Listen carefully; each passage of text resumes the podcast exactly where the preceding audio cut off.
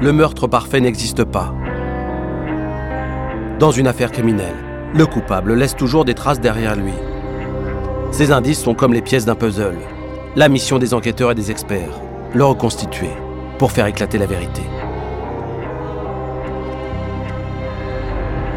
Vendredi 18 avril 2014, à Visé, près de Liège en Belgique. Il est 22h30 quand deux habitants de cette paisible commune sont surpris par des bruits venant de la rue. Maître Eric Lemens et maître Stéphanie Moore, avocats de la partie civile, se souviennent des débuts de l'affaire. Un couple de Visé entend des bruits de pétarade. Il pense que c'est peut-être des bruits de feux d'artifice. Il va voir ce qui se passe à l'allée à côté de sa maison et il constate qu'il y a deux personnes, disent-ils, qui sont étendues au sol. Et à ce moment-là, immédiatement, évidemment, elles appellent les secours. C'est un appel d'urgence qui, est formulé. On ne comprend pas très bien, on sait, on comprend en tout cas qu'il y a une angoisse visiblement. La police, bien évidemment, prend l'appel, se rend compte qu'il y a une urgence et envoie directement quelqu'un sur place. Quelques minutes plus tard, les policiers arrivent devant le 41 de la rue de Bernau. Le journaliste Arnaud Bishop nous raconte. Il fait super sombre. La maison est équipée d'une grande allée de garage une voiture est garée dans l'allée de garage et trois corps sont autour de cette voiture. Les corps sont ceux d'une femme, d'un homme, mais aussi d'un enfant. Ils vont apercevoir une personne qui est couchée par terre, qui est à l'arrière du véhicule, vont entendre une dame qui est allongée, qui se plaint d'avoir mal, et en contournant la voiture pour sécuriser les lieux, ils rencontrent alors le corps d'une troisième personne à l'avant du véhicule du côté gauche. Il y a eu de nombreux coups de feu qui ont été tirés sur les trois victimes, coups de feu qui ont tout aussi manifestement été tirés pour tuer. Et donc les policiers sont confrontés immédiatement à une scène totalement apocalyptique.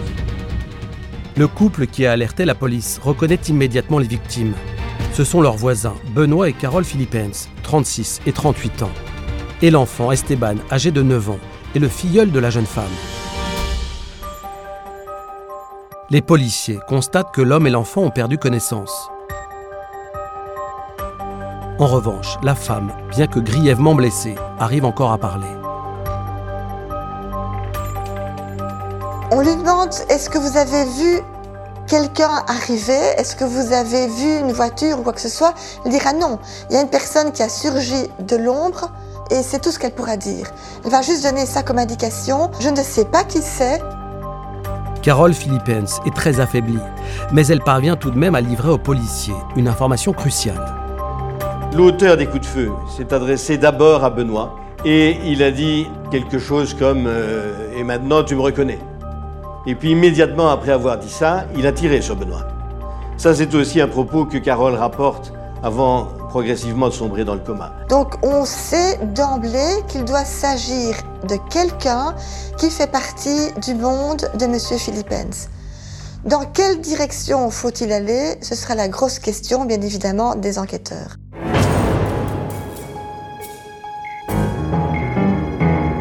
Benoît Philippens, sa femme Carole et le jeune Esteban sont aussitôt transportés à l'hôpital le plus proche. Il est alors 23h10 et les enquêteurs procèdent immédiatement aux premières constatations dans la maison des victimes. Luc Gauchel, journaliste pour le quotidien La Meuse.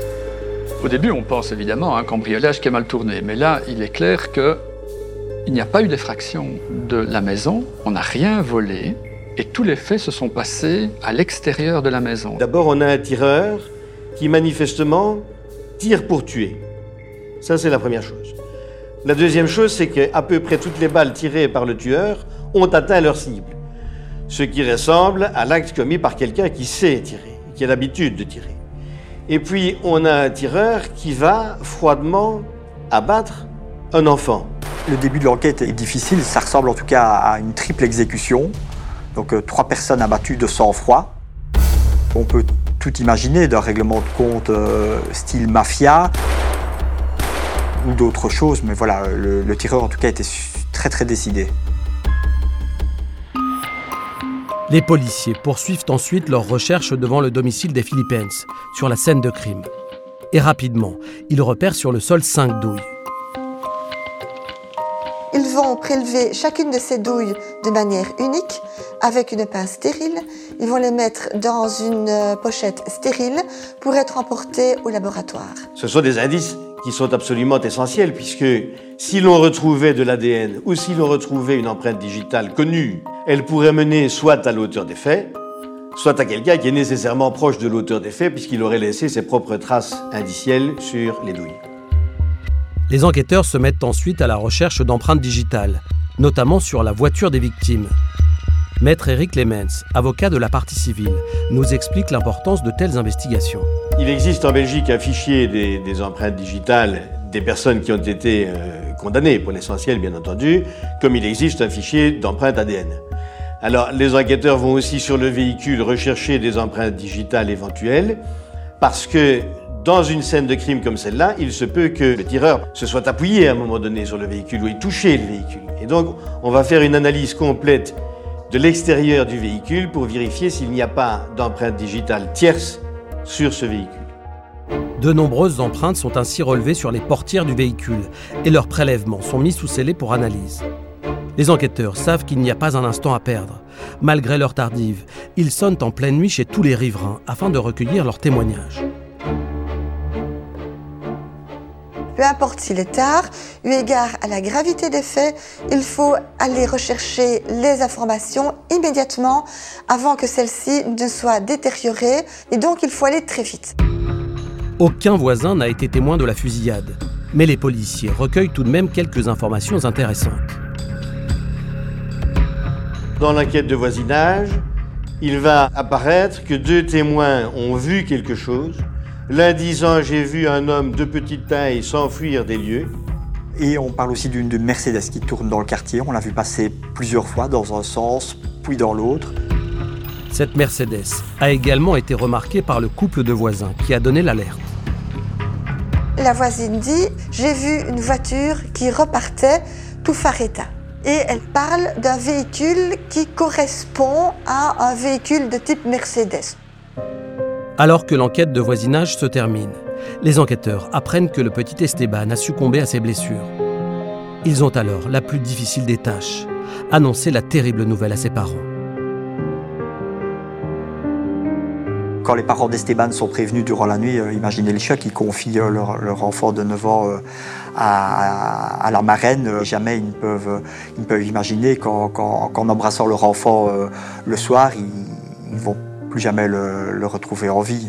C'est l'horreur la plus totale, c'est l'incompréhension. Ça va être un moment épouvantable. Malgré tous leurs efforts, les médecins n'arriveront pas non plus à sauver Benoît Philippens et son épouse. Et à leur tour, le père et la sœur de Carole sont avertis du drame qui vient de se produire. J'étais à la maison, j'étais au lit, on a frappé sur la porte. J'ai regardé par la fenêtre, j'ai vu que c'était la police. On a ouvert la porte et alors il nous a dit qu'il avait une mauvaise nouvelle à nous annoncer, que Carole avait été prise dans une fusillade. Et alors je leur ai demandé euh, ce qu'elle avait. Ils ont dit qu'elle était décédée. J'ai demandé Benoît. Ils m'ont dit euh, même chose, il n'a pas survécu. Je me suis dit, mais pourquoi? Que s'est-il passé? Enfin, euh, c'est pas possible. Qui pourrait bien leur faire ça? Dès le lendemain matin, une information judiciaire pour meurtre est ouverte. L'enquête est alors confiée à la police judiciaire. C'est à Liège que désormais le dossier sera traité. La section homicide va reprendre le dossier. Pourquoi? Parce que eux, bien évidemment, sont nettement plus outillés pour faire toutes les différentes enquêtes. Ce sont des enquêteurs extrêmement aguerris, à la fois dans le profilage, à la fois dans l'utilisation des méthodes de police scientifique ce sont vraiment des professionnels du crime. Pour démarrer leur enquête, les hommes de la PJ possèdent un indice essentiel. Le témoignage que Carole Philippens a pu livrer peu de temps après la fusillade.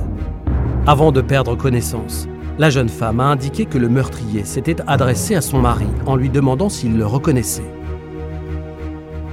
Les enquêteurs savent que le tireur et Benoît Philippens se connaissent. Arnaud Bishop, journaliste pour La Meuse. Euh, et euh, très vite, ben, on s'intéresse à la personnalité de, Benoît. Qui est-il euh? c'est quelqu'un qui est très proche de sa famille, qui est très proche de ses parents. C'est un joyeux drill, c'est quelqu'un qui mène une vie active, qui est rassembleur, qui a beaucoup d'amis autour de lui. En couple avec Carole depuis trois ans, Benoît Philippens dirige une agence bancaire. Et sa femme travaille avec lui dans la même agence en tant que conseillère de clientèle.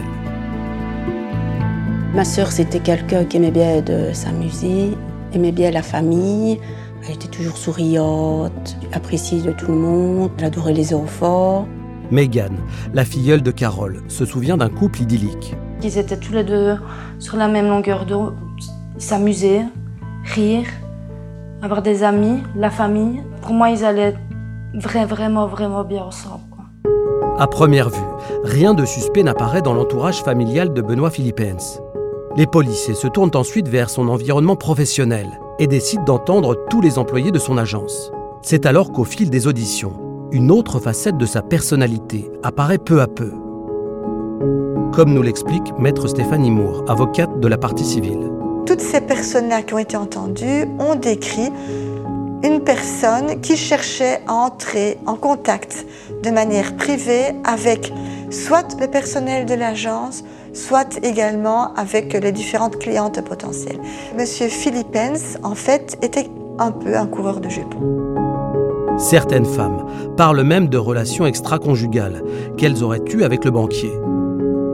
Un aspect de la vie de Benoît Philippens qui semble avoir totalement échappé aux proches de sa femme. Lorsqu'ils sont réinterrogés à ce sujet, tous tombent des nues. À commencer par Christian, le père de Carole. C'était un couple très uni. Et bon, je ne me suis jamais douté de rien. Et je n'avais jamais entendu dire euh, quoi que ce soit sur ce, problème-là. Sandrine, une amie du couple, et Sonia, la sœur de Carole, sont tout autant atterrées par ces révélations.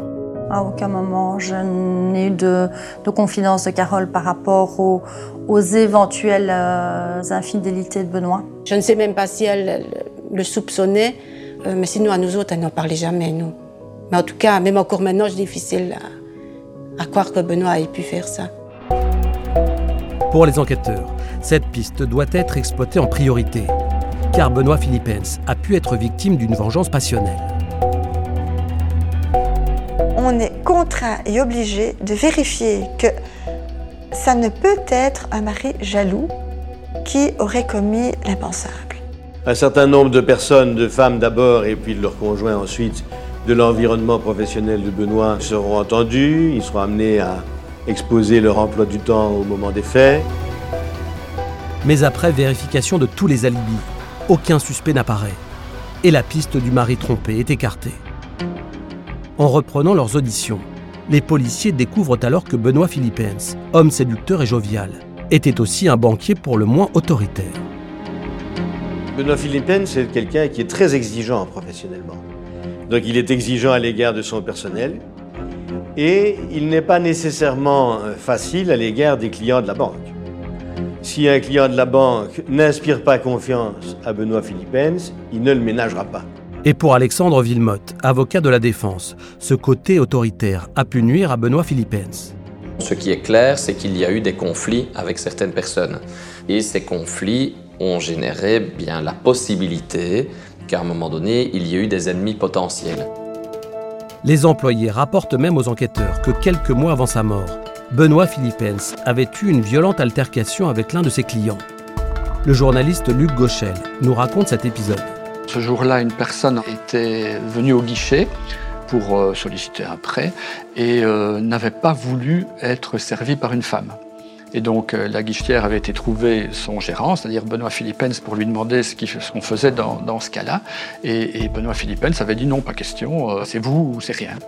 Et alors euh, cette personne s'était très fâchée et avait crié que ça ne se passerait pas comme ça, et qu'il ferait apparemment la peau à celui qui lui avait refusé d'être reçu.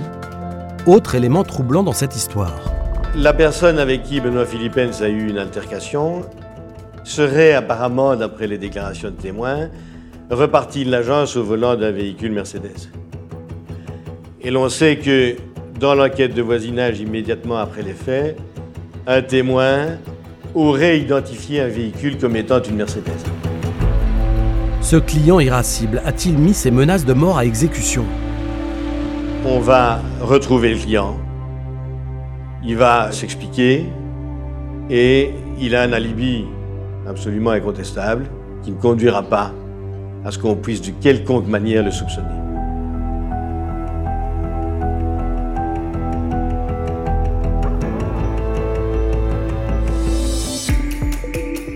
Le 20 avril 2014, soit deux jours après le triple meurtre, les corps des victimes sont autopsiés à l'Institut médico-légal de Liège.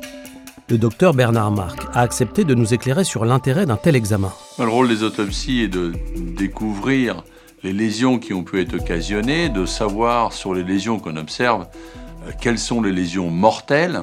Lorsqu'il s'agit de cas balistiques, lorsqu'une arme à feu a été utilisée, c'est extrêmement important que l'autopsie précise le trajet dans quel sens, dans quelle direction la balle a été tirée.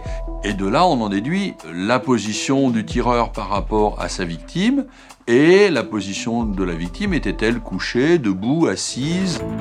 Le médecin légiste débute son examen par l'autopsie du corps de Benoît Philippens. Il y a trois euh, impacts euh, de projectiles, un impact qui va être euh, céphalique, euh, et puis des impacts qui sont au niveau du tronc avec des lésions relativement obliques et qui indiquent donc des tirs qui ont été faits à relativement faible distance. On a deux trajectoires qui sont descendantes ça signifie que la personne est un petit peu plus haut que lui, ou en tout cas son pistolet plus haut que lui, dirigé vers M. Philippens. Et la dernière sera ascendante. Ça signifie qu'à ce moment-là, M. Philippens est déjà couché ou est déjà tombé en tout cas, et on donne une dernière balle pour être sûr que l'on visera juste. Le corps de Carole Philippens est à son tour autopsié. Tout comme son mari, la jeune femme a été atteinte par trois balles. Une première balle va érafler sa main.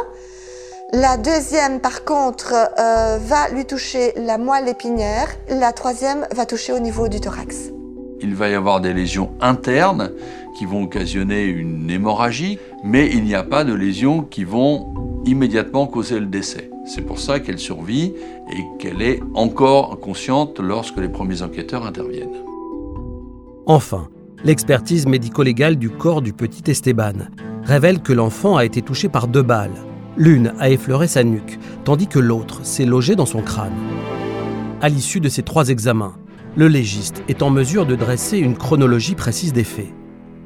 Alors on a d'abord des lésions sur euh, euh, Benoît Philippens euh, debout face à son agresseur. Il y a une deuxième série de, tirs sur sa compagne qui va se trouver en position dorsale, peut-être essaie-t-elle de, de, s'enfuir, de s'échapper.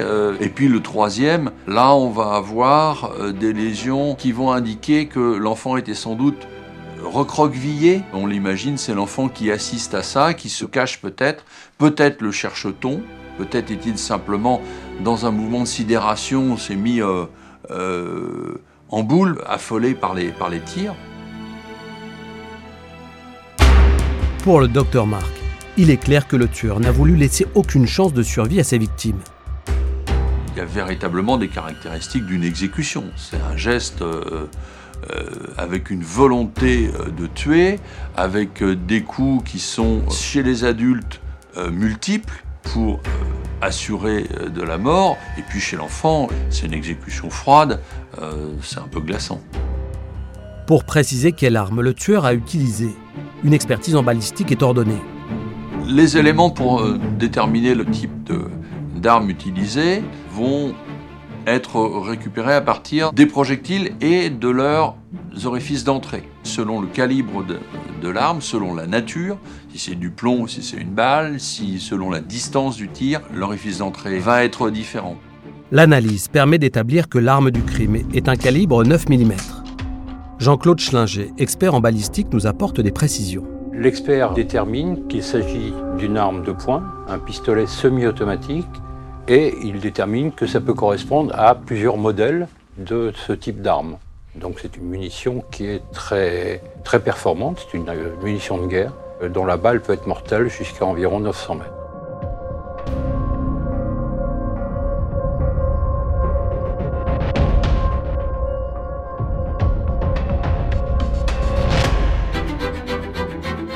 À la recherche du moindre indice, les enquêteurs se penchent sur l'emploi du temps des victimes au cours des heures précédant le drame.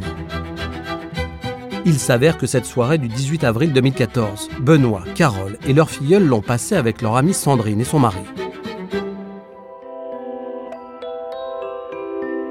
Nous avions effectivement rendez-vous au restaurant avec euh, Carole et Benoît et euh, le petit Esteban, donc, qui au départ n'était pas prévu. Et puis finalement, en arrivant sur place, elle nous a dit que voilà, qu'Esteban allait loger chez elle, que c'était la première fois qu'il logeait chez sa marraine. Esteban se réjouit bien évidemment parce qu'enfin il va pouvoir aller dormir chez sa marraine. Il attend ce moment, c'est le début des vacances de Pâques et forcément ce petit bonhomme se réjouit. Vers 22h, la soirée se termine et les amis se séparent en se promettant de se revoir très vite. Je pense que les derniers mots ont dû être bonnes vacances, amusez-vous bien, on se contacte à votre retour, puisqu'ils partaient deux, trois jours plus tard, donc euh, voilà, on se voit à votre retour sans faute. Mais 20 minutes plus tard, ils sont arrivés à rue de Bernot, chez eux, ils ont garé la voiture, et à peine ont-ils eu le temps de sortir que quelqu'un les attendait euh, tapis dans les buissons. Lors de son audition, Sandrine apporte une autre information. Elle et son mari ont quitté le restaurant quelques minutes après les Philippines. Et quand ils sont passés à leur tour rue de Bernot pour rentrer chez eux, on a croisé une voiture euh, qui roulait vraiment très vite. Les phares étaient éteints, on n'a pas pensé à prendre un numéro de plaque éventuel. Voilà, ça a été vraiment beaucoup trop vite, hein. quelques secondes, euh, vraiment euh, un, croisement sur une, route rapide. Sandrine et son mari ont-ils croisé le tueur en train de prendre la fuite À quelques mètres seulement de la scène de crime, une station-service dotée d'une caméra de vidéosurveillance pourrait aider les enquêteurs à répondre à cette question. Les enregistrements de la caméra sont immédiatement réquisitionnés et visionnés. Et la mystérieuse berline est vite repérée. Dans le coin de l'image, on a vu passer, quelques minutes après les faits, une voiture euh, sombre, filant tout, feu éteint à vive allure sur la route. Elle ressemblait à une BMW euh, sombre, mais on ne pouvait pas voir euh, ni la plaque d'immatriculation, bien sûr, ni s'ils étaient plusieurs dans, dans le véhicule. Pour tenter de retrouver ce véhicule, les enquêteurs lancent alors un appel à témoins. Pour maître Stéphanie Moore, avocate de la partie civile, cet appel est primordial. À ce stade de l'enquête, on ne sait pas si c'est lui qui est l'auteur des faits. On sait seulement que ce véhicule peut avoir joué un rôle important au moment de la fusillade. On n'en sait pas plus.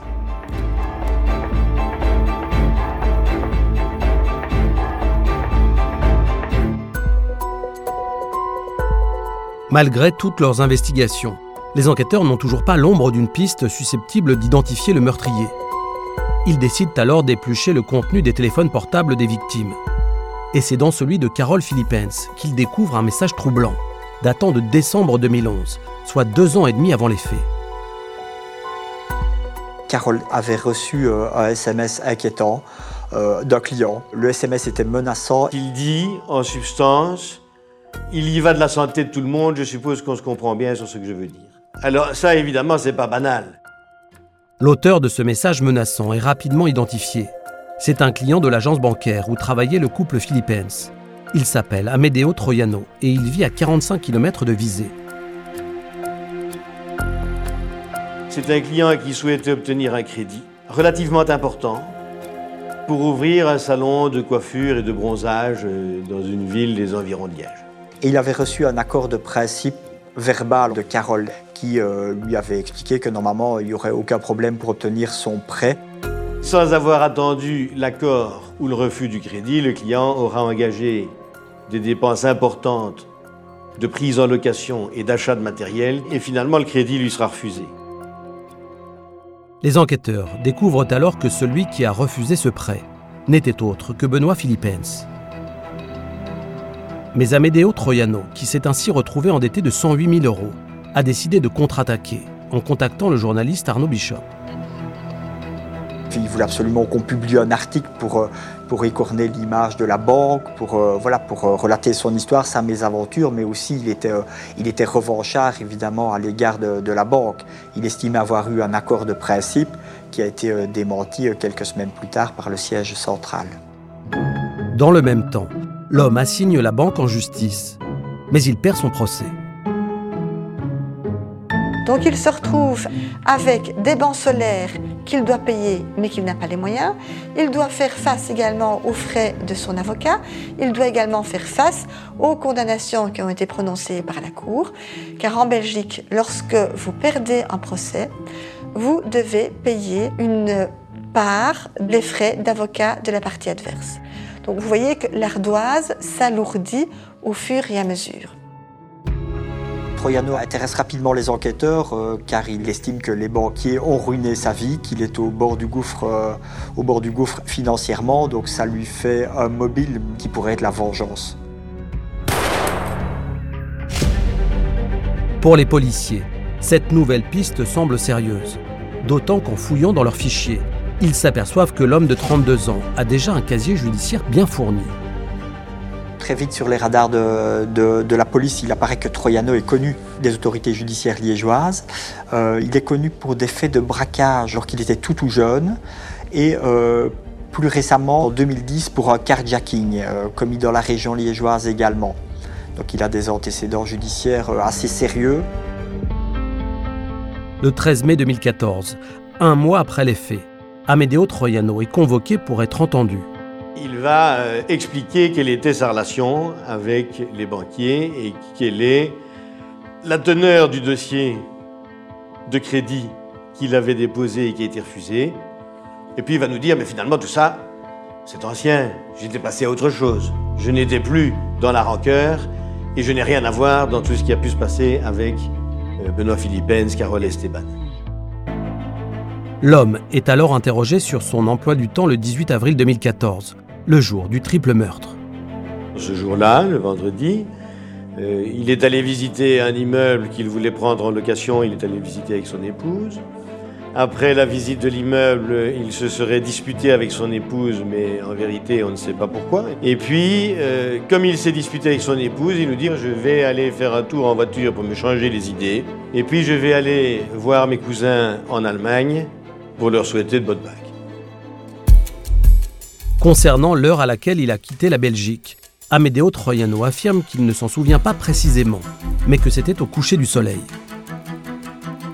Si l'homme dit vrai, il a donc parcouru 500 km pour se rendre chez ses cousins à Stuttgart. Puis il est revenu chez lui le surlendemain, un emploi du temps qui rend impossible sa présence sur les lieux du drame. Les enquêteurs disent il faut vérifier ces éléments-là, il faut aller investiguer à Stuttgart, il faut aller voir si par hasard il aurait pris de l'essence, voir au niveau des frontières, au niveau des, des péages d'autoroute. Il faut vérifier tous ces éléments-là pour voir si oui ou non ça correspond par rapport à ce qu'il dit. Et c'est ainsi que M. Troiano va rentrer bien gentiment chez lui à la fin de son audition.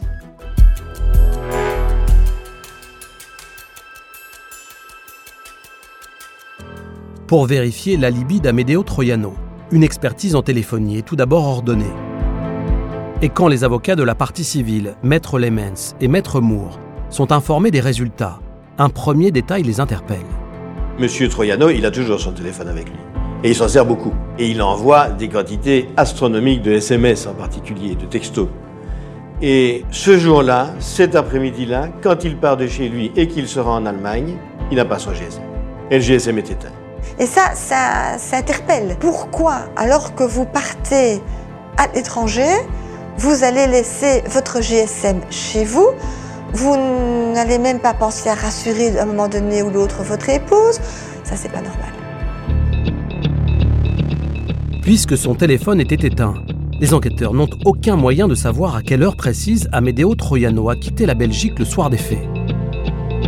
Dit Je suis parti au coucher du soleil. Oui, mais c'est quoi ça, coucher du soleil? C'est 6 heures du soir C'est 7 heures C'est 9 heures C'est quoi? Vérification faite. Le soleil s'est couché vers 20 heures le soir des faits. En prenant la route à cette heure-là, l'homme a dû arriver à Stuttgart aux alentours d'une heure du matin. En toute logique, il ne pouvait donc pas se trouver à viser à 22h30 au moment du triple meurtre. Sauf que...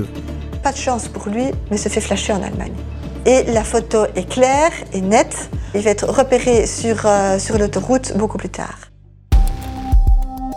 La photo du radar indique que l'homme a été flashé aux abords de Stuttgart à midi 41 le samedi 19 avril, soit le lendemain des faits. Autrement dit, une douzaine d'heures plus tard que ce qu'il affirme. Ça prouve que M. Troyano ment, ça prouve que sa première déclaration qu'il a faite n'est pas du tout conforme par rapport à la réalité. Amedeo Troiano a donc eu tout le temps de commettre le triple homicide à 22h30 à Visé. Qui plus est, quand les enquêteurs interrogent ses cousins allemands, la famille dit très clairement qu'ils ne l'ont pas vu le vendredi soir, en aucun cas, et qu'ils l'ont vu arriver le samedi. On se rend compte que l'heure à laquelle il dit être parti ne peut pas coïncider. Ce n'est pas possible. Et ça oblige dès lors à faire une deuxième audition de M. Troyano. Confronté à ces nouveaux éléments contradictoires, l'homme donne immédiatement une explication. Il va dire Ben, en réalité, j'ai pas voulu vous dire que le vendredi soir, après m'être disputé avec ma femme, je suis parti dans les bois avec ma voiture et j'ai fait une tentative de suicide et j'ai avalé des médicaments, des somnifères et j'ai dormi. Et quand je me suis réveillé le lendemain matin, je suis parti en Allemagne. Cette nouvelle version laisse les enquêteurs pour le moins perplexes. Alors évidemment, à partir des premières vérifications en Allemagne et au vu des mensonges d'Amedeo Troiano, les enquêteurs le considèrent comme de plus en plus suspect. Et donc ils vont entreprendre un certain nombre de vérifications matérielles. Persuadés qu'ils sont sur la bonne piste, les enquêteurs s'intéressent maintenant à la voiture d'Amedeo Troiano, une BMW. Car le soir du drame, une berline de luxe, Mercedes ou BMW selon les témoins, a été vue roulant tout feu éteint à proximité de la scène de crime. On va demander à Amedeo Troiano d'aller sur les lieux du crime avec son propre véhicule, sa BMW. Et Amedeo Troiano se dirige vers la maison de Carole et de Benoît. L'inspecteur qui est avec lui note, avec étonnement, qu'il ne pose pas de questions. Il ne demande pas où il doit aller, il ne demande pas comment il doit y aller. Il se met au volant de sa voiture et il y va ce qui est quand même un peu interpellant. À la demande des enquêteurs, Amedeo Troiano effectue alors le même trajet que celui du véhicule repéré par la vidéosurveillance de la station-service le soir du drame. Le passage de sa BMW est filmé par la caméra, puis minutieusement analysé.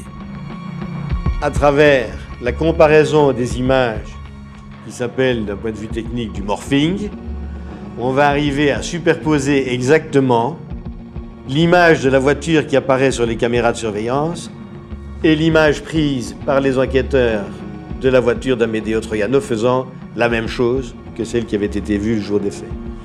Et donc il y a une similitude absolue de véhicules. Et on va se rendre compte à ce moment-là que ce qui est pris pour un véhicule de type Mercedes est en fait une BMW. Cette expertise renforce les soupçons sur cet homme et une perquisition de son domicile est aussitôt ordonnée. Les enquêteurs ont, tout fouillé pour, euh, pour, essayer de trouver une arme ou des traces d'armes, une boîte de cartouches ou, euh, ou, quelque chose, ou de balles, etc. Mais euh, ils ne trouvent rien. En revanche, les enquêteurs saisissent la veste et le béret qu'Amedeo Troiano portait le jour des faits et les envoient immédiatement en laboratoire pour une recherche en résidus de tir. Maître Alexandre Villemotte, l'avocat du suspect, nous explique l'intérêt de telles investigations. Quand vous tirez, il y a forcément, euh, par l'incident de tir, un ensemble de particules qui viennent contaminer la personne qui a tiré. Et donc, ici, ce n'est pas un tir, c'est cinq tirs. Donc, ça veut dire des milliers de particules, vraiment. L'ordinateur portable du suspect est également saisi. Et les experts informatiques qui l'examinent relèvent immédiatement un élément troublant. La première chose importante, c'est qu'il a été reformaté. Ça veut dire qu'on a voulu supprimer tous les éléments utiles qui se trouvaient dans cet ordinateur. Pour Rémi Géraud, expert en sécurité informatique, ce reformatage n'est pas un acte anodin. Il semble avoir pris un certain nombre de mesures pour dissimuler des traces. C'est pas une opération qu'on peut faire par erreur. Hein. C'est quelque chose qui est véritablement euh, intentionnel, qui prend parfois plusieurs heures si on veut le faire complètement. L'expertise informatique précise que l'ordinateur a été nettoyé le 20 avril 2014, soit deux jours seulement après les faits. Interrogé sur cet élément troublant, l'homme a une explication. La réponse est euh, mon ordinateur buguait, il était ralenti, il y a des choses qui n'allaient pas, et donc j'avais demandé à mon frère de bien vouloir en profiter, euh, puisque j'étais pas là, pour euh, nettoyer l'ordinateur et faire en sorte qu'il fonctionne mieux. C'est évidemment difficile de ne pas faire le rapprochement entre l'effet du 18 et le nettoyage de l'ordinateur le 20. Mais malgré ce reformatage complet, Les experts comme Rémi Géraud sont en mesure de retrouver une grande partie des données effacées. Lorsque vous effacez un fichier, en réalité, vous n'effacez jamais le contenu du fichier. Vous oubliez en quelque sorte que le fichier est présent. Ce qui veut dire qu'il n'apparaît plus. Mais avec des outils dédiés, on est capable de regarder sur le disque dur de l'ordinateur ce qu'il reste. Cette récupération des fichiers effacés permet de constater que le suspect a encore menti. La première chose que l'on voit, c'est que M. Troiano a fait des recherches concernant M. Philippens pour savoir qui est M. Philippens et où habite M. Philippens. C'est très important parce que jusque-là, il a toujours nié savoir où Benoît Philippens habitait. Et donc on le prend une nouvelle fois en flagrant délit de mensonge. Mais l'expertise informatique ne s'arrête pas là, car elle permet de situer tous les lieux où Amedeo Troiano a utilisé son ordinateur pour se connecter à Internet. Et parmi ces lieux, on peut établir la localisation géographique d'où la recherche a été lancée, puisque c'est une information qui est communiquée au moteur de recherche au moment où la recherche est faite. Donc on sait qu'elle a été faite depuis la rue où résident les victimes. Pour les enquêteurs, deux hypothèses se dégagent. Ou bien l'homme a voulu s'assurer qu'il était arrivé à bon port. Ou alors... Il va chez Benoît Philippens, il s'installe devant chez lui avec son ordinateur et il cherche son itinéraire de fuite. C'est un point qui est aussi extrêmement important. Malheureusement, l'expertise ne permet pas de préciser quel jour Amedeo Troiano a effectué cette recherche. Donc impossible de prouver qu'il était bien sur place le soir du triple meurtre. Les enquêteurs alors lui disent si on pouvait examiner avec vos mots de passe le moment auquel vous avez fait la recherche, on réglerait le problème. Et Amedeo Troiano a toujours refusé de donner ses codes d'accès et ses mots de passe qui auraient permis aux enquêteurs de chercher quel avait été le moment exact de la recherche effectuée avec son ordinateur, dont tout porte à croire qu'elle est antérieure au fait, bien entendu.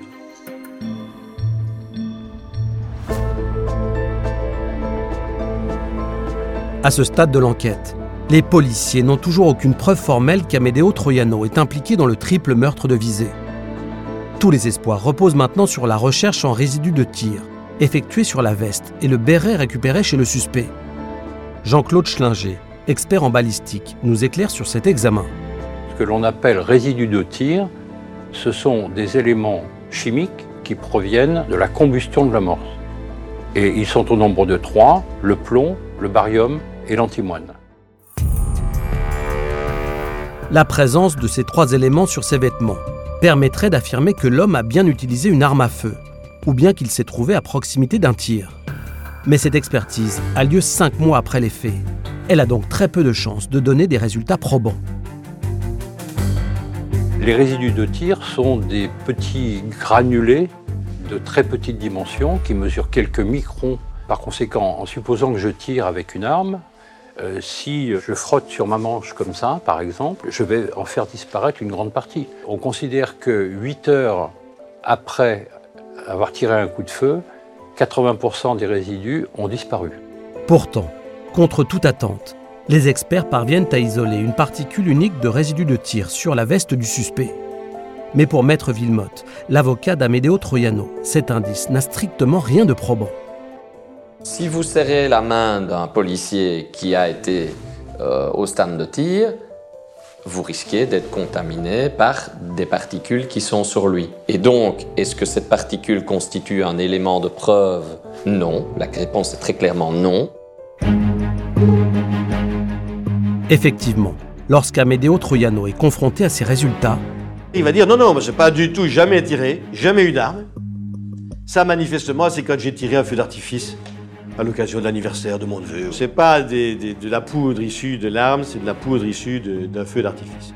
Si la présence de cette particule est loin d'être concluante, l'explication du suspect ne convainc pas les policiers. L'expert Jean-Claude Schlinger nous explique pourquoi. Un feu d'artifice va produire des résidus, mais qui sont des résidus de combustion de poudre. Il n'y a pas de résidus de tir, puisque les résidus de tir, c'est uniquement l'amorce. Amedeo Troiano a donc encore menti. Les enquêteurs décident alors d'étendre la recherche de résidus de tir à l'intérieur de sa voiture. Des tamponnements sont ainsi réalisés là où le suspect a pu poser ses mains, notamment sur le volant et le levier de vitesse.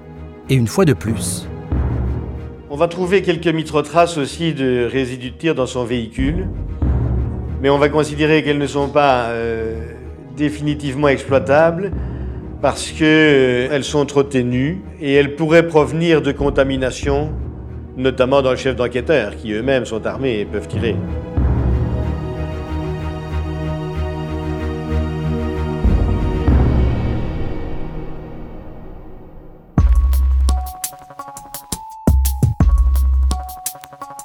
Malgré de nombreux indices qui semblent l'incriminer, rien ne permet de démontrer formellement qu'Amedeo Troiano est bien l'auteur des meurtres de Benoît Philippens, de sa femme Carole et du petit Esteban.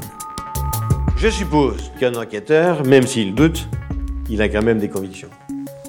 Et je pense que quand on arrive à une, à une accumulation de faits tels que ceux-là, les enquêteurs, ils sont intimement convaincus qu'ils tiennent le coupable. Après, le débat, c'est d'arriver à le prouver. Dernier espoir des policiers. Certains indices relevés sur la scène de crime n'ont pas encore parlé. À commencer par les empreintes digitales prélevées sur la voiture des victimes. On va identifier les empreintes de M. Philippens à la hauteur de sa portière. On va identifier les empreintes d'Esteban à la hauteur de la portière à l'arrière droit. Les autres empreintes, il y en a une qui ne sera pas identifiée immédiatement, mais par recoupement, on va pouvoir retrouver qu'il s'agit de l'empreinte d'un des ambulanciers qui est arrivé sur place. Aucune empreinte du suspect n'apparaît donc sur le véhicule. Les expertises se poursuivent alors sur les cinq douilles qui ont été retrouvées sur la scène de crime, le soir du drame. Quand on procède à l'analyse des douilles, on fait deux, deux analyses. On fait une analyse des éventuelles empreintes euh, papillaires, et ça, ça ne révélera rien. Et on fait l'analyse de recherche de traces ADN sur les douilles. Laurent Brognaud est expert en empreintes génétiques. Il a accepté de nous expliquer comment s'effectue ce type d'analyse. L'expert va récupérer chacune des douilles les unes après les autres et puis va réaliser un écouvillonnage, c'est-à-dire qu'il va venir gratter la surface de l'objet avec un écouvillon, un coton-tige imbibé d'eau pour transférer les cellules biologiques qui sont présentes à la surface de l'étui sur l'écouvillon et c'est cet écouvillon ensuite qui sera analysé dans le process analytique. D'ordinaire, ce type de prélèvement se fait en utilisant un écouvillon différent pour chaque douille. Mais cette fois, l'expert décide de procéder autrement. Ce qui s'est passé, c'est que l'expert va prélever plusieurs douilles avec un même écouvillon. Il faut savoir que sur une douille, il y a très peu de cellules qui sont présentes, hein, puisque le temps de contact est très court, la surface de contact est très court entre le doigt et la douille, donc la quantité de cellules présentes à la surface de la douille est faible, et donc pour augmenter les chances d'avoir un profil génétique, on peut, certains experts vont faire un écouvillon sur plusieurs douilles pour récupérer plus de cellules et avoir plus de chances d'obtenir un profil génétique. Malheureusement, en pensant mettre toutes les chances de son côté, l'expert a en fait mélangé et altéré les différentes traces génétiques présentes sur les cinq douilles. Ainsi, l'analyse fait bien apparaître une partie de l'ADN du suspect, mais comme il est mélangé à celui des victimes, il est impossible de déterminer s'il s'agit de l'ADN d'Amedeo Troiano ou pas. Le résultat qu'il obtient est un résultat qui n'est pas interprétable dans le sens où le mélange est trop complexe. Si je prenais par exemple son cousin ou son frère ou un proche, il y a aussi une forte chance pour qu'il soit compatible avec ce mélange. Et puis, euh, tout autre individu qui, par le fait du hasard, aurait un profil génétique très proche euh, de la personne. Une fois de plus, cet indice ne permet pas de confondre formellement Amedeo Troiano. Mais en même temps, aucun élément n'est venu le disculper en incriminant un autre suspect. On ne peut pas exclure Troiano, comme on ne peut pas l'exclure à travers l'analyse des poudres sur ses vêtements. Ça commence à faire beaucoup d'éléments. Quand vous accumulez les présomptions les unes derrière les autres, il n'y en a aucune qui vous permet de dire c'est pas lui.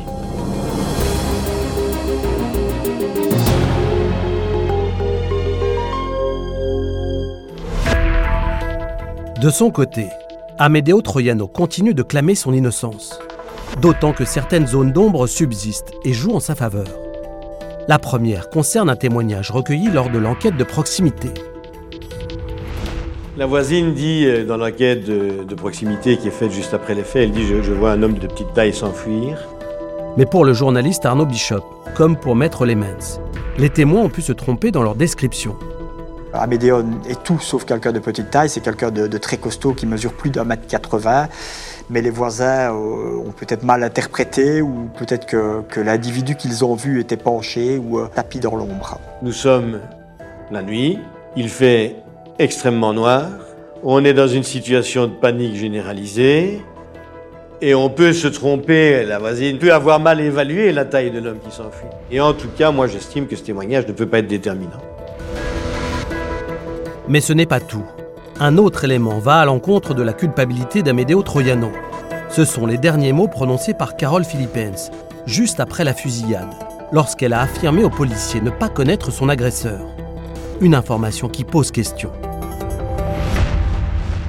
visiblement, Carole devait, connaître euh, Troyanov, vu que c'était son client. Ils se sont côtoyés, ils se sont parlé, ils se sont, sont peut-être vus. Elle connaît le son de sa voix. Elle, elle connaît son apparence physique aussi, mais, mais ce soir-là, elle ne l'a pas reconnu. La victime ne dit pas que l'auteur est cagoulé, elle dit je ne le connais pas. Euh, donc, elle aurait pu, et selon ce qui était exposé à l'époque, elle aurait dû alors le reconnaître. Mais ce paradoxe n'altère pas la conviction des enquêteurs, pour qui les propos de la victime peuvent s'expliquer. Carole a eu affaire à M. Troiano en 2011.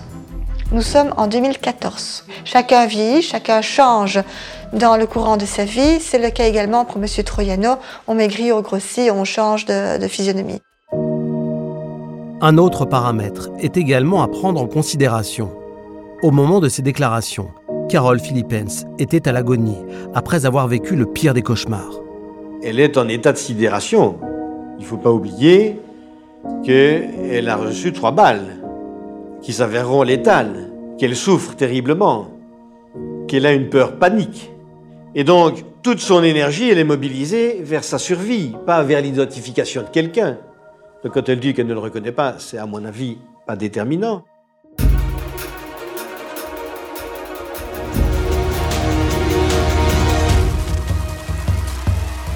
Pour confondre Amedeo Troiano, les enquêteurs comptent sur un dernier indice toujours en cours d'exploitation, le téléphone portable du suspect. Six mois après le triple meurtre, les résultats de cette expertise leur parviennent enfin. Et contre toute attente, elle leur apporte une information capitale. Les spécialistes découvrent euh, une vidéo assez courte où on voit euh, Amedeo Troiano euh, dans sa chambre à coucher, il ouvre sa table de nuit, il en sort une arme à feu qu'il manipule brièvement avant de la glisser euh, sous son oreiller. Cette vidéo, qui date d'un an avant les faits, permet ainsi de prouver que le suspect a encore menti. C'est un élément extrêmement important car Troiano a toujours expliqué qu'il n'était pas armé, qu'il ne manipulait pas des armes à feu. Et là, ben, il apporte une vidéo quasiment sur un plateau aux enquêteurs démontrant qu'il est bien armé. Euh, une fois de plus, comme souvent durant cette enquête, il semblerait que Troiano ait menti aussi sur ce point. Les policiers ont le sentiment qu'ils tiennent là un élément susceptible de faire basculer l'enquête.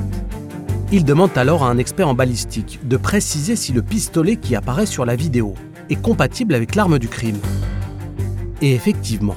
Grâce aux images, les experts euh, euh, peuvent définir qu'il s'agit d'une arme 9 mm. Euh, C'est aussi un 9 mm qui a été utilisé pour, pour assassiner Carole Benoît et Esteban. Le suspect est alors confronté à ce nouvel élément. Mais une fois de plus, Amedeo Troiano va avouer. Et il va dire spontanément C'est vrai, j'ai eu une arme Smith et Wesson 9 mm. Et quand on lui dit Mais pourquoi vous l'avez pas dit?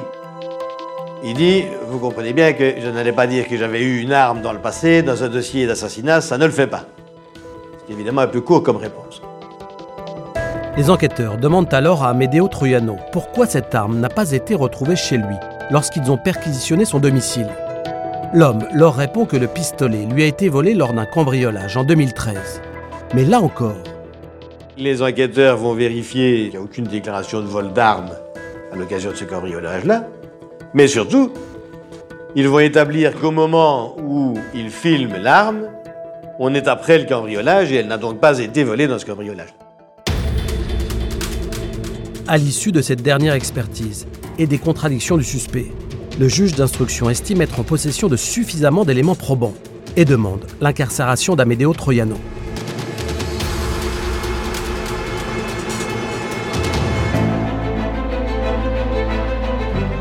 Malgré tout, l'homme persiste à nier toute implication dans le triple meurtre de Visée. Les enquêteurs, eux, sont convaincus de sa culpabilité. Ils parviennent même à reconstituer un scénario précis des événements. Benoît et Carole et Esteban quittent le restaurant vers 10h10, rentrent chez eux, ils habitent tout près, hein. à 10h20, ils arrivent chez eux. Monsieur Troiano s'est caché pour accueillir Monsieur Philippens. Il était muni de son arme. Il a attendu que Monsieur Philippens sorte de sa voiture. Il s'est adressé à Monsieur Philippens, tu me reconnais? Il l'a descendu, il n'y a pas d'autre terme. Voyant que M. Philippens n'était pas seul, il a réservé le même sort à Carole. Esteban, lui, va, il va aller se réfugier derrière la voiture, il va se recroqueviller à l'arrière de la voiture, et le tueur va poursuivre sa démarche criminelle en faisant le tour de la voiture et en tirant sur Esteban aussi, au fin de le tuer. Et puis le tireur va s'enfuir, tout feu éteint. Il n'a laissé aucune chance à Esteban, aucune. Et sa seule solution, c'est de dire que je ne l'ai pas fait. C'est de laisser le doute à ce niveau-là. C'est impossible de pouvoir justifier la mort d'un enfant, pas de cette manière-là. Le drame s'est déroulé il y a plus de 4 ans. Mais face à l'horreur des faits, les proches de Benoît Philippens, de sa femme Carole et du petit Esteban ne sont toujours pas parvenus à faire leur deuil. On est détruit en fait. Euh, ça, c'est pas un accident de la route, euh, c'est une fusillade et on n'a pas le choix, il faut avancer. Mais bon, ça fait mal tous les jours, j'y pense tous les jours. Puis il y a les enfants aussi, je veux dire, euh, moi, le grand, c'était sa marraine, il ne parle plus. Et le petit, ben, il a peur de la mort, il parle tout le temps de mort. Pour moi, le plus dur, c'est. Je ne comprends pas comment on peut tirer sur des gens comme ça et les abattre ainsi froidement et surtout abattre le petit Esteban, ça c'est. Je ne comprends pas euh, comment on peut faire de mal à petit gosse. Toutes les semaines, on va une, deux fois, des fois plus, euh, toujours sur le cimetière. D'ailleurs, pour aller voir la taupe de Carole, elle est toujours bien fleurie. Euh, et ça fait quatre ans, mais on ne sera jamais, jamais, jamais l'oublier. Le 22 février 2017, la cour d'assises de Liège a reconnu Amedeo Troiano coupable de l'assassinat de Benoît Philippens et des meurtres de Carole et d'Esteban il a été condamné à la réclusion criminelle à perpétuité. Le 21 juin 2017, la Cour de cassation a rejeté sa demande de pourvoi.